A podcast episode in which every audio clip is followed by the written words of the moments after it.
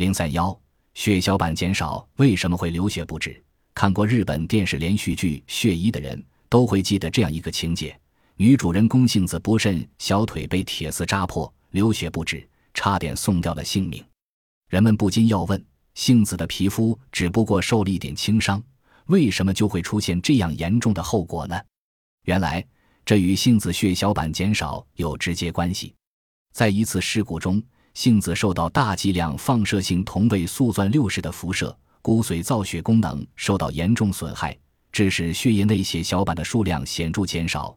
每立方毫米血内仅有四万个血小板，正常人为十万至三十万个。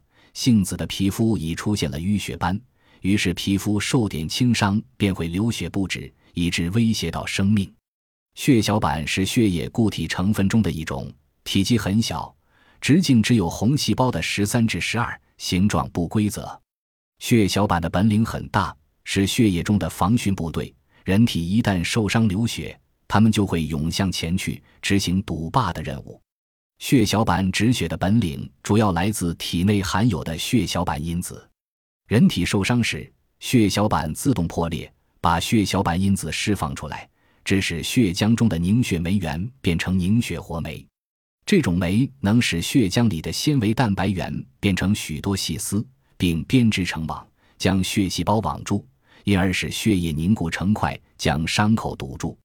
同时，血小板的表面还有一种粘着力，使血粘聚在出血的伤口处，逐渐形成血栓，将伤口封住。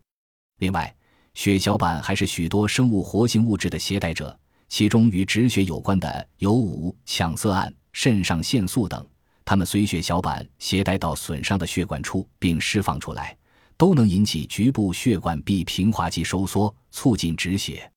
血中血小板的数量一旦显著减少，便会引起血液凝固障碍而流血不止。临床上，除放射病之外，恶性贫血、再生障碍性贫血、急性和慢性血病等疾病也会引起血小板减少。医生常通过检查血小板的数量和形态来帮助诊断多种血疾病。外科手术前也要检查血小板的数量，以防因血小板过少而造成手术中流血不止。